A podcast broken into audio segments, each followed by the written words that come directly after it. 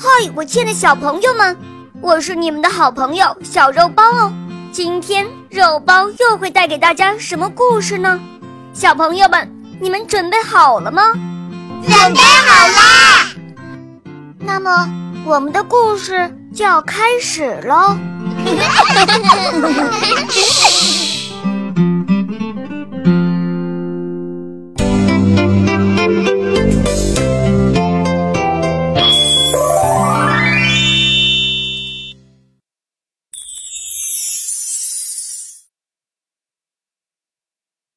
磨坊主给自己美丽的女儿找了一个新郎，可是美丽的磨坊主女儿却不喜欢他的新郎。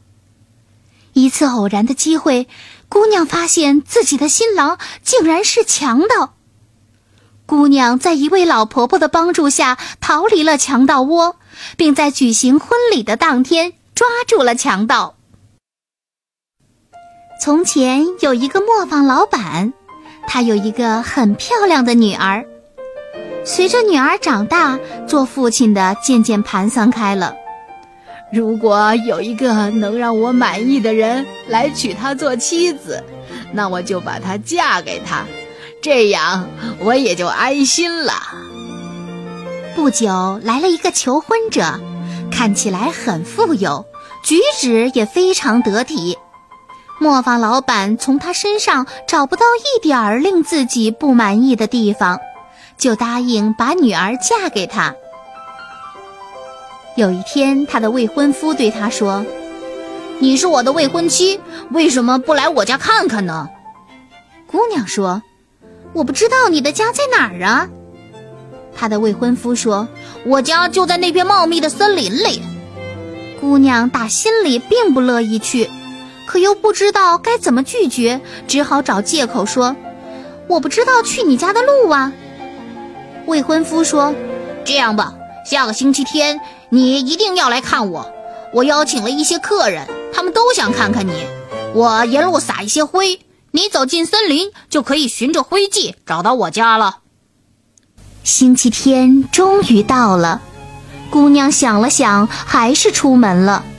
可他总觉得非常不安，就多了一个心眼，在衣服口袋里装了满满两口袋的豌豆和蚕豆。他来到森林边，找到撒了灰烬的路，并循着灰迹走了进去。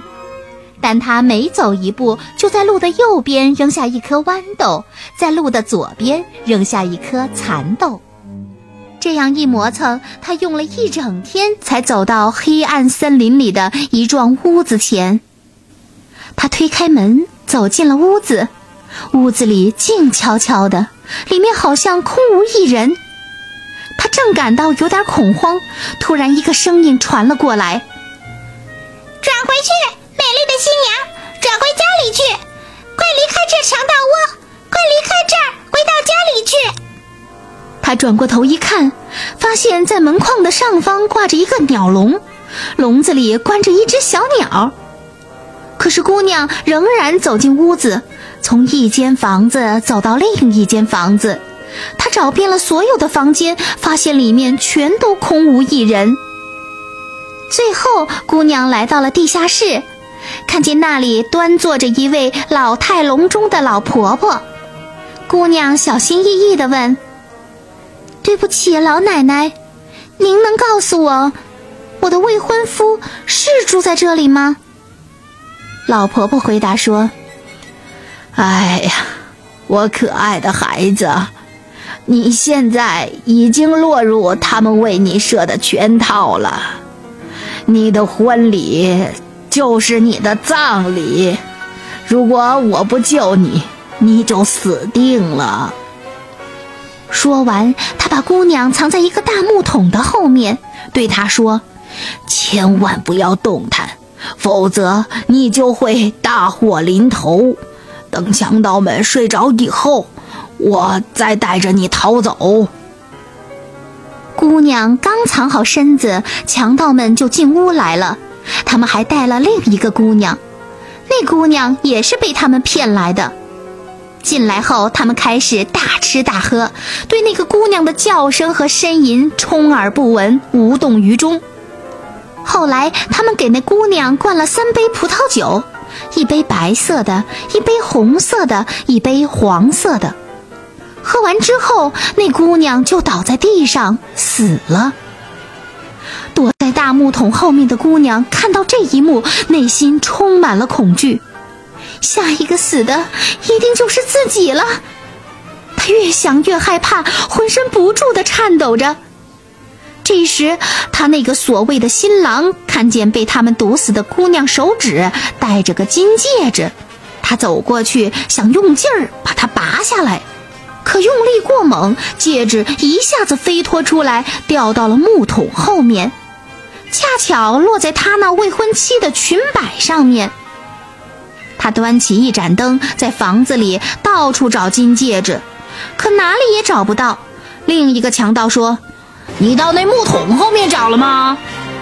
情况万分紧急，幸好那老婆婆机智地凑过来说：“快坐下来，好好吃你的饭吧。不管戒指掉在哪里，它就会一直在那里。明天找也不迟啊。”他这一说，强盗们也就不再找了，继续大吃大喝起来。老婆婆趁机在他们的酒里面下了安眠药。不久，他们就睡着了，个个鼾声如雷。姑娘听到鼾声，从木桶后面走了出来，蹑手蹑脚地从那些横七竖八的强盗们身上跨过去。真是上帝保佑，很快脱离了险境，与老婆婆走上楼梯，一起逃出了这个杀人魔窟。此时，沿路所撒的灰烬都已被风吹散，看不见了。但姑娘所扔的豌豆和蚕豆却已经生根发芽，正好给他们指示了逃走的路径。借着月光，他们一步一步地朝森林外面走去，走了整整一晚，终于他们走出了森林，回到了磨坊的家。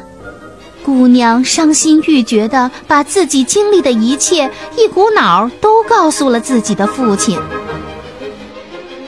举行婚礼的日子很快就要到了，新郎来到了新娘的家里，磨坊老板邀请了他所有的朋友和亲戚来参加婚礼。等大家都入席后，有位朋友提议，每个人都要讲一个故事。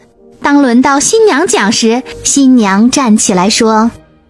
我来讲一个我做过的梦。接着，她把在森林里的一切经过细细地讲了出来。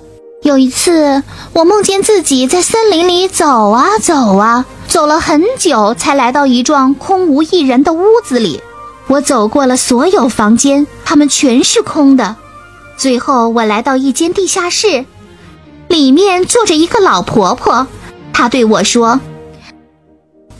嗨，我可怜的孩子，你落进了强盗们为你设计的圈套里了。你的新郎一定会杀死你的。接着，那老婆婆把我藏在一个大木桶后面。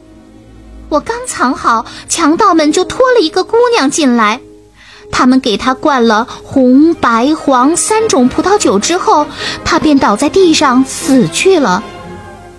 有一个强盗看见那姑娘的小手指上有一个金戒指，就走上前去用劲儿拔，结果那戒指高高的飞了起来，正好掉在我的裙摆上。